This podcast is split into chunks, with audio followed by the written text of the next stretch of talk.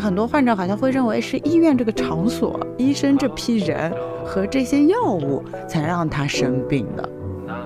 其实这种慢性病它所带来的并发症是让人害怕的，但是很多这种慢病患者他没有意识到这一点。就是说，在我们这个资本主义社会下，劳动力是衡量一个人的价值的标准，所以呢。这种慢性病生病的状态就会导致一个人的劳动力下降。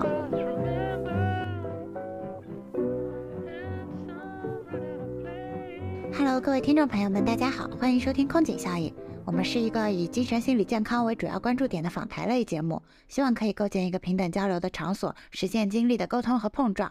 我是节目主持人小景，现在是精神病院的住院医师。这是我们的第二期节目，想和节目编导夏虫一起聊聊吃药这件事情。Hello，大家好，我是夏虫，是了解了一些医药知识的普通人代表。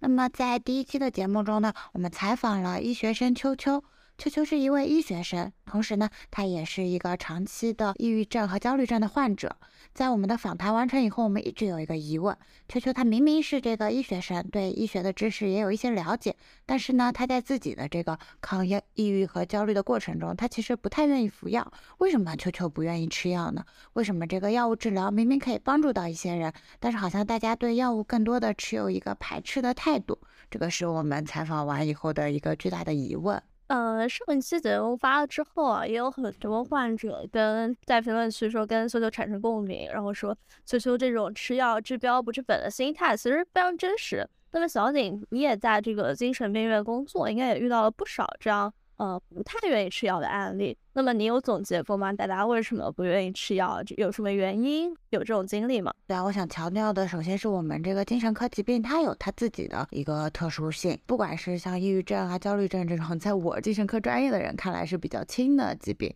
可能对普通人来说，它也是一个要去精神病院就诊的这样一个病。那么就会涉及到一个我们用专业术语叫污名化的问题，其实就是背后一些对精神病患者的歧视。那很多人他其实并不想让自己得抑郁症，所以他潜意识里面他的对药物的排斥就会很强烈。他可能不是排斥这个药物本身，他是排斥因为在吃这个药，所以他自己的这个抑郁症患者的身份。这是我感受到的一点，和我最近读的一些书也是这个污名化，还然后社会方面的歧视主题的。另外还要强调的一点，可能是在这个客观药物治疗方案上，确实患者吃药他可能会面临一些不良反应和疗效不佳的这种情况。像在我们精神科门诊的话，拿这个抑郁症举例子，虽然不同的抗抑郁药可能它有这个不同的作用的机制和不同的适用人群，但是在临床上呢，大多数人他到底适合哪个药物，其实，在我们精神科临床更多是一个先开了药，看看这个效果怎么样，然后如果药物效果不好，再进行调整。嗯，像普遍采取的一个措施是有一点像这种试错类型的，像很多患者他如果攻击这个 精神科门诊，他就会觉得啊，精神科把它当成一个小白鼠，就是这个药还不知道有没有效就用在他身上了。但是因为每个患者他在这种基因啊和各种各样的神经药理机制上，他适用的药物可能是不一样的。嗯，如果要用比较科学的方法去选这个适用药物的话，有一个叫做基因检测的手段。但这个基因检测做一次就大几千，所以不太适用。那现在最常用的方法就是先开药，看看他这个药会怎么样。所以这中间就会有一个很长的过程，啊，涉及一些药物不良反应啊，就会降低这个患者的信心。所以在上一次采访这个秋秋的过程中，我其实发现，对于我们精神科来说，一个患者拿这个抑郁症患者来做比方吧，他如果要好好的吃药，好好的做一个我们医生理想中比较听话的患者，他其实患者本人他需要一个很完美的就诊体验。首先，他第一次来到这个精神科门诊，就要嗯消除他自己对这种精神疾病的排斥啊和厌恶。然后他真的到了这个门诊以后。个门诊医生要对他有一个很耐心的说明，告诉他他现在的这个病到底是什么。这个医生他是通过什么样的症状来诊断的？啊，为什么给他这样一个诊断？然后为什么要给他开这个药？这个药呢是什么作用？需要吃这个药多久才会达到一个比较好的疗效？这中间如果这个药不起效了，我们医生是怎么应对的？会遇到什么样的不良反应？我们又是怎么应对的？然后整体他的大概康复的路程是怎么样的？这其实很复杂，需要非常多的解释和说明。对于现在的精神科门诊来说，它其实是很难完成这个工作，因为门诊本身负荷量就很大嘛，可能一上午一个医生他就要看好几百个患者，他不可能对每个患者进行这样细致的说明。其实可能这部分工作更多需要去在社区有这种志愿者啊、社工啊或者社区的全科医生通过一个慢病管理去完成。但尤其在我们精神科存在一个我刚才提到的这种。污名化的问题，可能患者甚至不希望他自己所在的社区和社区卫生中心他知道他自己正在服用精神科药物这件事情，所以就很难摊开去取得一些社会上的支持和帮助。嗯，对对，患者他本身对于这个观念上是否有一个比较明确的认知也是非常重要，也可以说是一个。起点或者说基石，他要主动的去了解很多很多呃这种疾病的方面，也许是他为什么会有，然后怎么去治等等，这其实对患者本身也是一个非常高的要求。对，这本身是一件很难的事情。其实医生他就是来做这个事情的嘛。医生花了这么多年学医，还分这些亚专科，就是可能一个医生他只能了解那么几种病，然后花很多年的时间去达到一个专业。虽然我们常说久病成医，久病成医，但是其实要求一个患者他对自己的身体状况产生一个很完整的认知，确实就是比较难的。题，比如说我们第一期采访的这个秋秋，他是一个。抑郁症患者，像重度抑郁症患者，他本身就是思维会缓慢，然后也缺乏这种对生活的动力啊，所以他了解这个事情的能力和欲望，这种嗯动机也会下降。不仅仅聚焦在这个精神疾病，放眼到整个啊躯体化的疾病，我们周围的甚至是一些高血压、糖尿病啊这种常见病，我会发现，在劝。他们去就医啊、吃药的这个过程中，也会遇到一些困难。就可能我们没有患有精神疾病的人，我们理想中可能会在认知上面更有动力、更完整的这波人，他也面临很多这种面对疾病的问题。所以，我们这期节目除了这个精神疾病，可能更多也想延伸到整个慢病服药的问题上来探讨一下。就是刚刚其实有说到，像一些慢病呀或者什么的，就像我爸，他其实是有高血压的。然后他在四十五岁之前，他其实不太愿意吃药，就觉得，呃，那个时候觉得自己还年轻吧。然后对血压的监测也是相比较三天打鱼两天晒网，想起来了量一下，想起来就算了，然后就没有做到一个，呃，每天去监测，然后定时去看这个波动情况。然后这样子其实会在吃药不规律，然后监测不规律的时候，反而又造成了一个血压和心情上的一些波动。然后有一次他体检的时候，他就跟医生说到说，呃，好像最近心脏有点不舒服。然后这时候医生其实非常警惕的说，哦，那你这个血压不注意是可能会合并这个冠心病的。然后高血压和这个心脏病比起来，这肯定是心脏病更让普通人觉得非常紧张。然后呃，紧接着就是一些我爸的同事呀、朋友呀，也慢慢出现了一些案例，就是说三高。然后影响到了心脏，然后要去做心脏搭桥，就是心脏搭桥对我爸来说，他觉得是一个非常恐怖的一件事情。你要开胸，然后去放一个这种支架类似的东西，就非常的恐怖。然后他每次都会经常的跟我讲到这个，啊天呐，就是万一我要去做心脏搭桥怎么办？然后还有说什么高血压、脑溢血等等，就是其实这种慢性病它所带来的并发症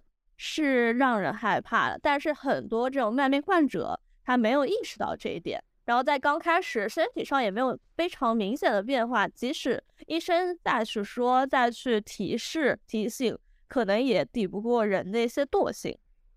嗯，对，我就可能对非医学专业的人来说，医生的提醒要一直上升到一个很具象的，就是因为手术是一个很具体的东西嘛，才是能让普通人理解的。可能一些甚至内科疾病，在大家看起来就是不那么客观的，但是可能涉及到手术这个事情，对普通人来说就又突然客观起来了，才能起到一个用个不好的词叫恐吓的作用吧。所以其实对。普通人来说，一个病它到底是怎么样，它的机体里面发生了到底是什么事情，其实是一个很模糊的概念。而且像我们很多慢性病服药，比如说控制血压、控制血糖，它的最终一个目的，虽然这个血压、血糖控制了，对患者他自己是没有很直观的感受的。这个慢性病服药的目的，它有很大一部分是为了预防并发症。预防的概念对患者来说，他就不直观，他会觉得，哎，好像不是在治疗我一个现有的疾病，而是在预防一个可能发生的事情。对他来说，就好像服药的这个性价比，他就会觉得没有那么高。而且在我临床工作中接触过的患者，我觉得患者存在一个很，在我看来很奇怪的呃思维概念。我就特别记得我当时在急诊科培训的时候，有一个患者跟我说，他就说，哎，我来住院，我看一个胃肠炎，怎么把我整成高血压了？就是这个患者他本来有高血压，然后他到我们急诊科来住院的时候呢，我们给他监测血压，就查出来了他有高血压，就给他吃了高血压药。他就觉得是我们这些医生给他吃了高血压药，从而才导致他变成了一个高血压患者。他就说啊，我不过是来看一个胃肠炎，我怎么接下来就要天天吃高血压药了呀？你们不是把我变成了一个高血压病吗？就是我当时就觉得这个思维逻辑非常的让我匪夷所思，就是患者好像会倾向于认为是吃药的这个行为导致了他保持了一个有病的状态。然后呢，他如果不吃这些呃慢性病的药，比如说高血压药、糖尿病药，他就没有这个高血压和糖尿病。他甚至比如说吃一些市面上的保健品啊，或者是中药，就会让他更健康。但是其实这个逻辑是反过来的，是因为他有高血压、有糖尿病，他才要去吃这个 高血压、糖尿病的药。但是很多患者好像会认为是医院这个场所、医生这批人和这些药物才让他生病的。这个好像。我从我自己医生的角度，我很难理解的一种思维方式。但是回到患者他本身身上，因为我们刚才讲到这个慢性病可能有一个疾病标签。我最近读的很多书，他说的比较深奥，就是说在我们这个资本主义社会下，劳动力是衡量一个人的价值的标准。所以呢。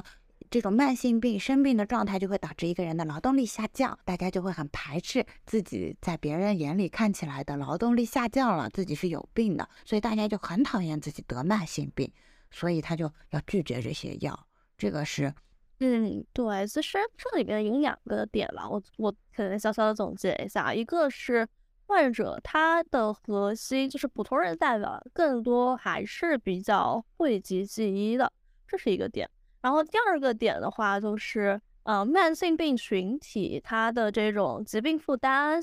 和精神负担相比，是不是他潜在的呃疾病负担是包括他的一些经济负担？就是经济负担可能是他每天服药的一些钱，和他就是可能无力啦、乏力啦，然后会在工作上，呃，相当于说不能再干重活等等，这种是一个经济负担，潜在的经济负担，它不是当下立现的，而是在他整个呃慢跟慢性病斗争，或者说跟愈演愈烈的这个慢性病，然后慢慢发现哦，好像自己已经跟原来的生活渐行渐远了。以及说他身边的一些别的案例，会让他觉得哦，我不要变成这样的人，然后才会觉得有这样一个区隔非正常人的一个状态。我觉得主要是这两个核心点。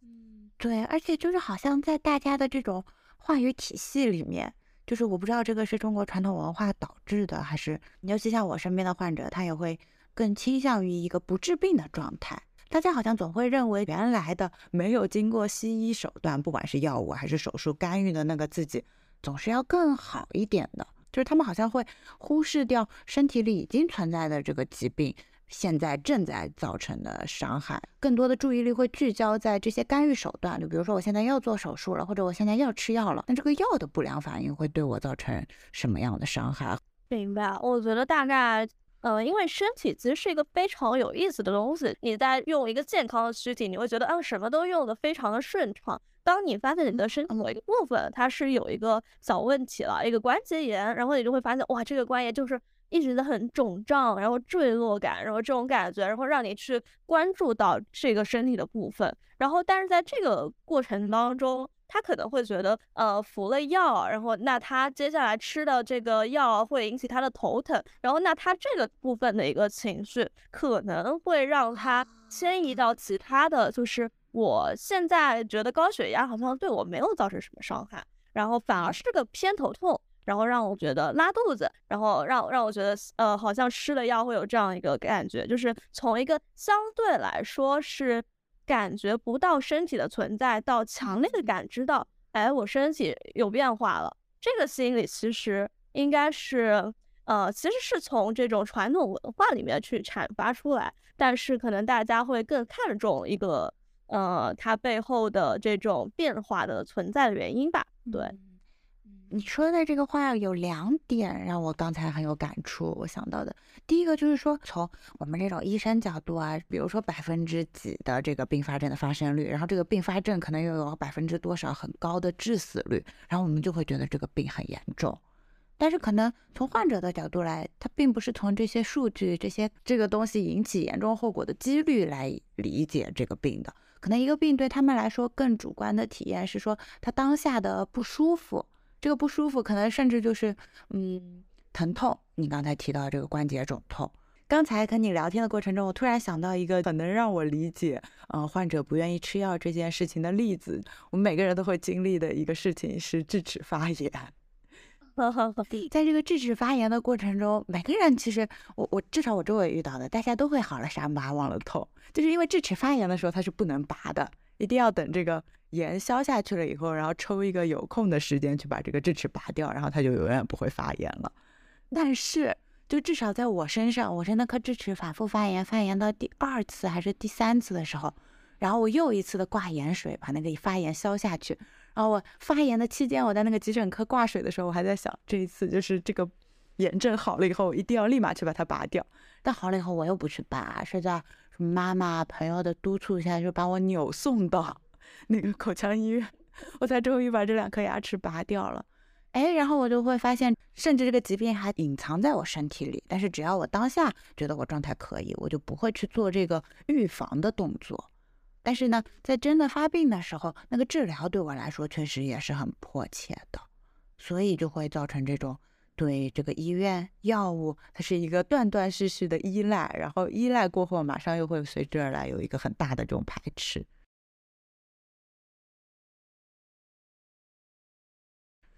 哎，其实这里有一个点哦，就是现在很多保险公司，它会慢慢的从治疗一些重疾险。然后再往前伸，然后到什么普通的这种慢病呀，还有说到现在最比较新的，可能就是到预防了。就是它其实是有一个概念上的一个转化，其实是跟呃会优先于咱们就是在医院的这一段的一些科普教育。我觉得，因为它更多是直接面向的是患者，呃，直接面向顾客，然后普通人，然后也许这些普通人他的。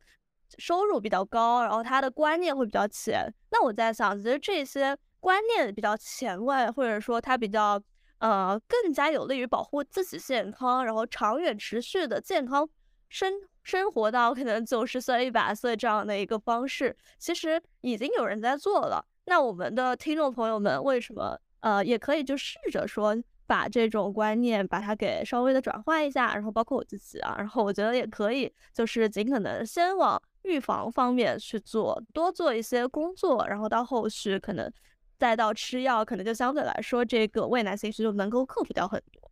嗯，对。但然后我们我们提到一个关键词是预防嘛，但是我也确实觉得，就你刚才提到的这个保险公司，它可能也是面向一些高收入人群，然后它在推广这个概念。所以我在想，预防这件事情它本身可能就是相对来说奢侈的，就从我们。普通人的概念里讲，用一个偏向于贬义的词的话，因为好像就是说这个东西的收益我我会看不到，就是从患者的角度来讲，但是它确实又 起了一定的作用。但是正因为你预防了这些可能发生的灾难性的后果，所以你就体验不到这些灾难性的后果会对你带来的东西。所以正在做预防这件事情的过程中，你其实是很难体会到预防本身给你带来的收益的。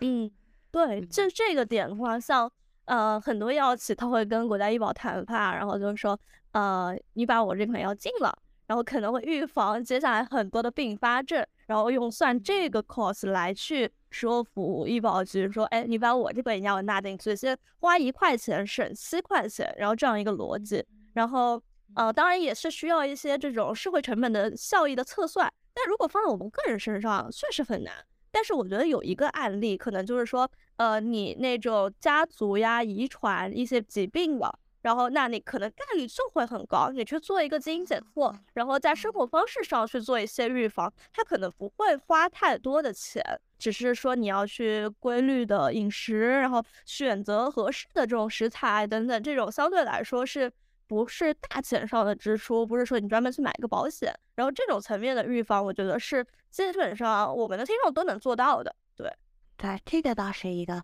挺新的概念。回过头来讲，我们这期节目可能最想引起大家的一个认知，可能是大家对自己身体的在乎程度，我说不上来，就是对自己的关注。对对对，但是这种关注，它可能需要这种客观知识的。支撑，而且就是需要有一个学习能力。其实像我们医学生本身，我去学这些跟躯体疾病有关的事情，就需要很长的培训时间。其实对普通人来说，某些知识相对来说是难获得的，所以要达成你刚刚讲的这个，嗯，比如说放在我们听众朋友上，或者我们听众朋友去教育自己正在面临一些躯体问题的这种家属啊朋友的过程中，需要具备的条件，我觉得。有两个，一个是这个人他要关注自己的身体嘛，他要有这个动力，完了以后他要有获取这些信息的渠道，就是他要能获得这些知识，完了以后他还要有理解这些知识的能力，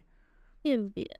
对，确实是相对来说比较难的一件事情，尤其现在这个市面上，就是我们能接触到的啊，互联网上，它其实很多信息它是良莠不齐的，这中间会潜在一些，比如说。有一些不合规的这些人吧，可以说是他可能他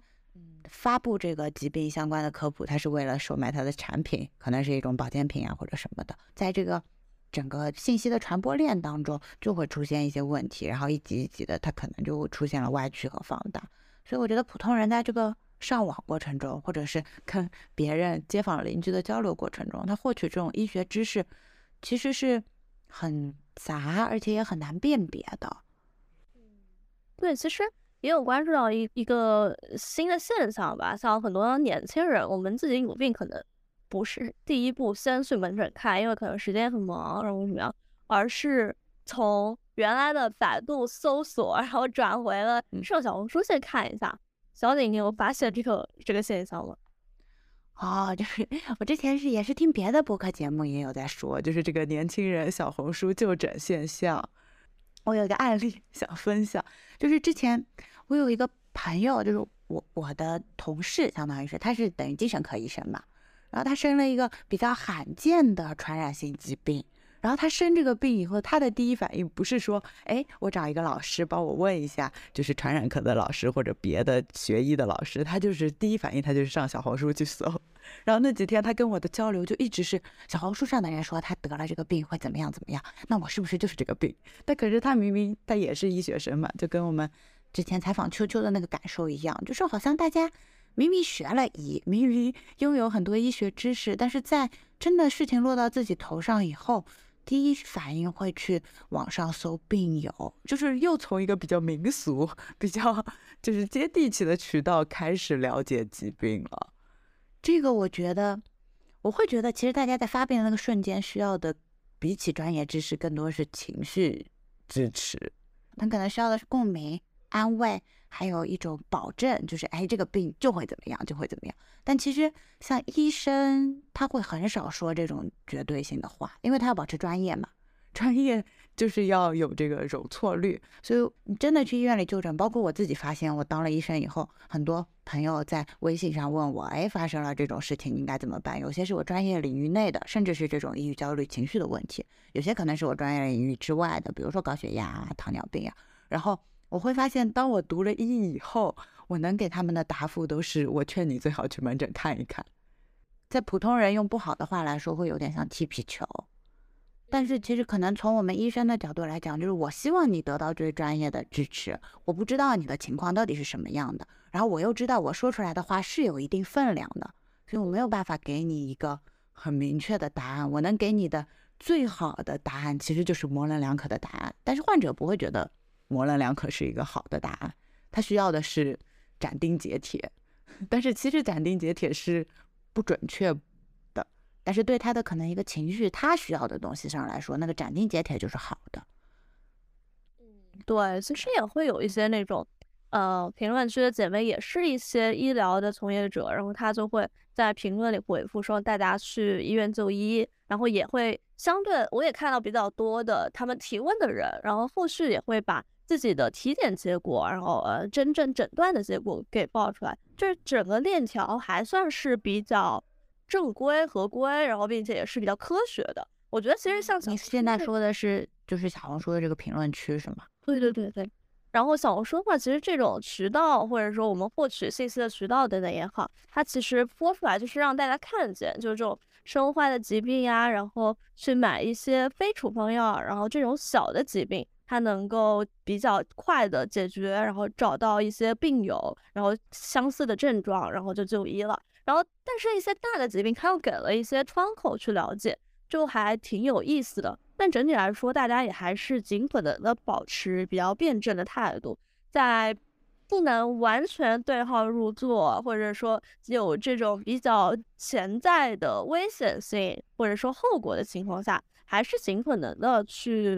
医院就诊。其实这是一个，我不认为它是一个比较模棱两可，它反而是一个非常直接的一个呃建议。对，嗯，对。但是我会，那其实相对来说，总结来说，你对这个小红书是持有一个比较正面的态度，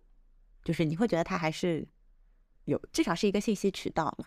嗯，是信息渠道。就是我也有看到有那种卖药的，然后他会。引导这个患者，然后去买他的药，结果其实会跟当年的百度贴吧是有点像的，就说，哎，我也是吃了这个什么什么药好了，结果把它引到了一个什么三无的产品，然后病情加重了，这种也是有的。之前我有做过这种相关的一些项目，我发现了这种案例，就然后延误了病情，其实这是不是太，就是就是这是不合规的，但是但是把那种信息泼出来，我觉得这个层面上是。呃，非常有利于我们相对来说疾病的科普呀，或者说是公众认知这一方面。话是这么说，但是我就在想，像我们这样的人来说，我们不会觉得在小红书上卖药啊什么的人是个问题，因为我刷新到这种东西的时候，我看起来就是一眼假，我还会随手点个举报。但是可能更多的正在运用这个平台的人，他可能对这种信息的加工和思考的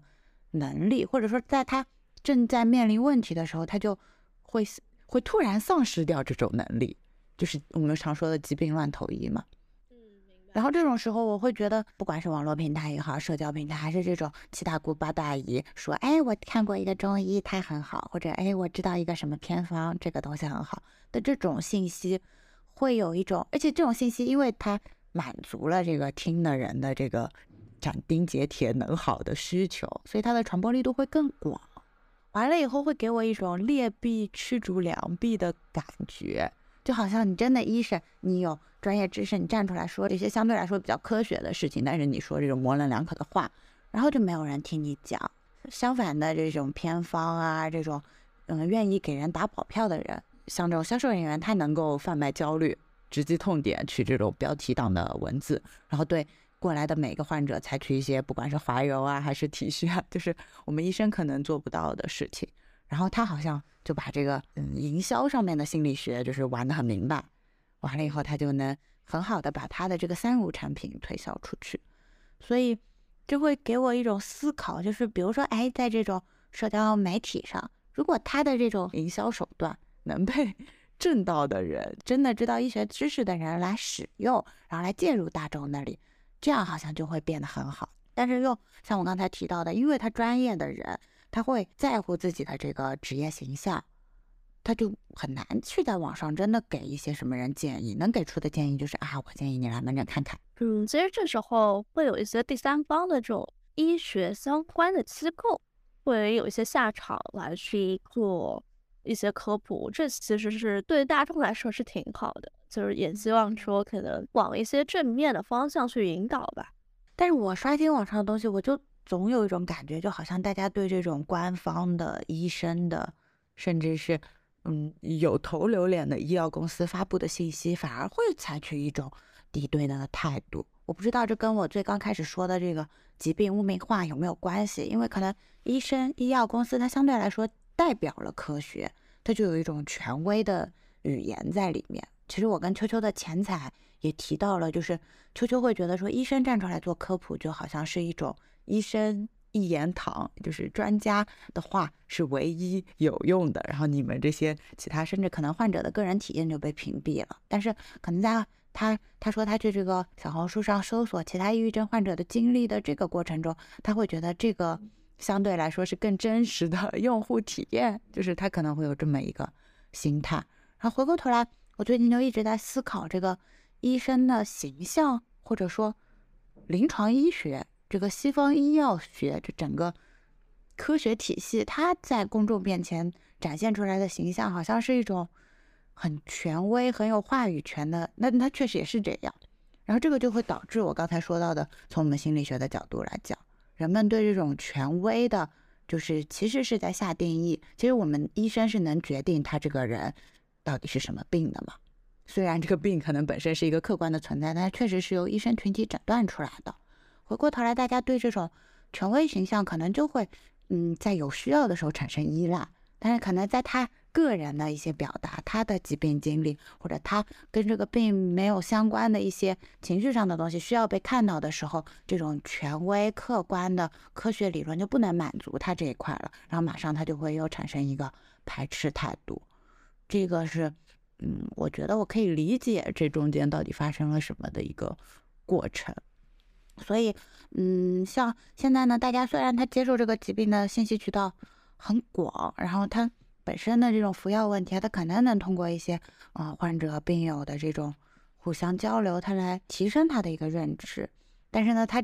他的偏见或者他可能对这种医药体系的敌意，可能也会在这种交流中加深。所以我一直有一个思考，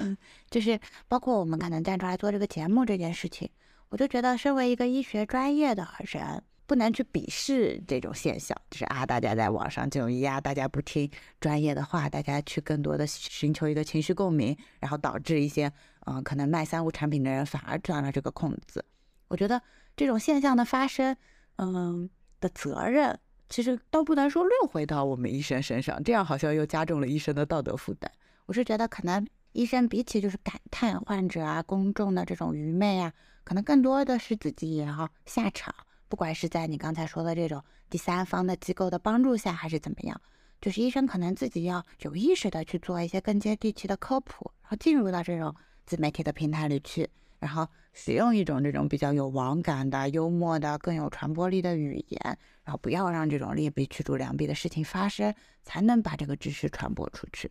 但是以我了解到，就是以现在这个 医生本身的这种业务上的嗯负担。就是很少有人能真的有精力来做这件事情。对，其实这个我是有发现，一些三甲医院的退休的医生，然后他会开始慢慢开一些小书号，然后，但是大家也渐渐的发现，为什么好多位医生都是一样的话术，一样的这种呃介绍等等，他们其实背后是一个 MCN 的一个机构，然后还有的在思考，就是这种商业化的。呃，机构是否可能会灼伤了医生的专业性？就这个，我觉得是一个呃，先可以悬在这儿的一个命题。咱们可能接下来也会有时间再观察一下，它究竟是带来的科普意义更大，还是说它背后商业化变现的逻辑会超过这个？我觉得咱们后面可以单独再开一期来聊一下。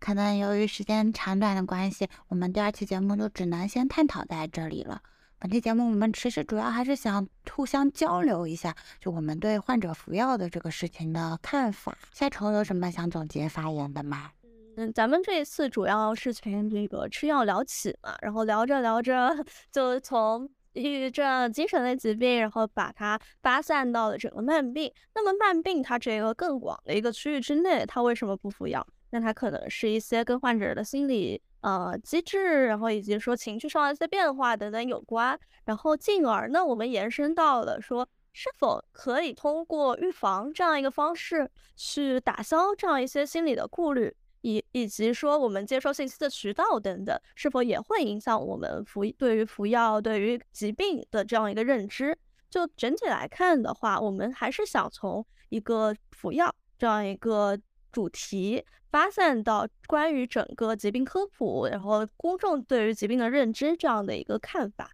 对，就其实，在这个科普领域，我就觉得我们各种各样的具有专业知识的人，从这个做博主、做科普的角度来讲，要让这个信息本身具有一定的娱乐性和利他性，就是要让大家感兴趣，要让大家觉得跟自己有关啊，然后再来收听，这本身是一个很有学问的事情。就是因为你刚才也提到，就是 MCN 机构可能它专门就是做这块的，什么市场调研啊、用户画像啊，然后这些专业知识跟本身的医学专业知识又是割裂的。像一个人，他要同时具备这两方面的知识是比较难的。像我们节目最刚开始的设立初衷，可能也是想做科普这件事情，但是在我们自己，比如说讨论相关命题的过程中，我们可能要有这种专业知识上的突破，同时我们还要努力的调整，至少让我们的节目让大家听了能有这个。呃，一些收获吧，但是这中间的衡量又会变得很难，所以我们节目本身也比较青涩，也是这种在科普过程上的尝试和努力。